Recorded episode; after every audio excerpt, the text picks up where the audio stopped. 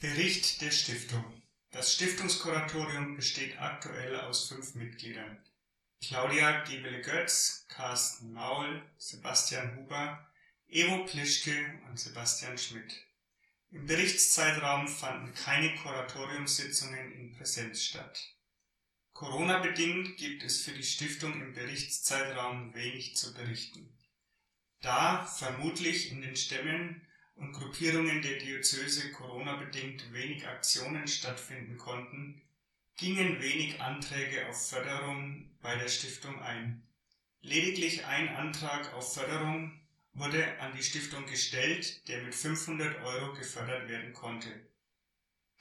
Die Verwaltungsmodalitäten im Verhältnis zur Dachstiftung haben erneut viel Zeit in Anspruch genommen durch eine Neuaufstellung des Stiftungsvorstands auf Bundesebene, was bereits im letzten Jahr der Fall war, sowie einem mehrfachen Wechsel der für die Stiftung zuständigen Personen innerhalb des Bundesamtes war die Kommunikation hier nicht immer ganz einfach.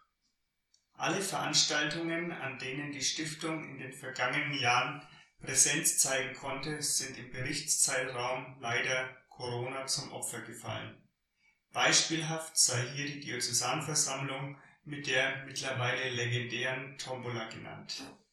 Das jährlich stattfindende Stiftungsverbundwochenende ist ebenfalls ausgefallen. Für den April 2022 ist hier jedoch ein Neustart geplant.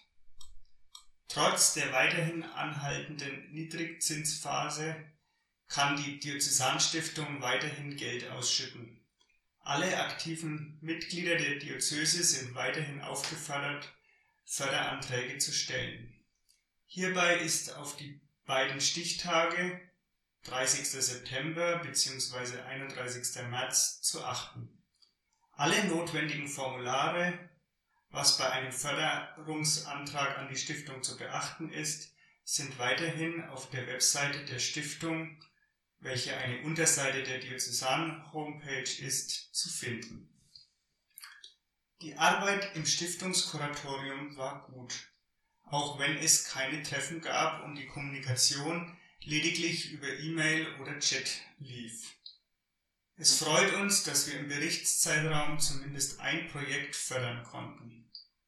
Die Vernetzung zum Verband und den anderen Stiftungen ruhte Corona-bedingt wir freuen uns jedoch auf das angekündigte Stiftungsverbundwochenende im April 2022. Durch die lang anhaltende Niedrigzinsphase ist die Einwerbung von Zustiftungen immer schwieriger. Aus diesem Grund wird die Stiftung weiterhin mehr innerhalb des Verbandes präsent sein, soweit es Corona-bedingt möglich ist, und anstehende Veranstaltungen dafür nutzen, für Projektanträge zu werben.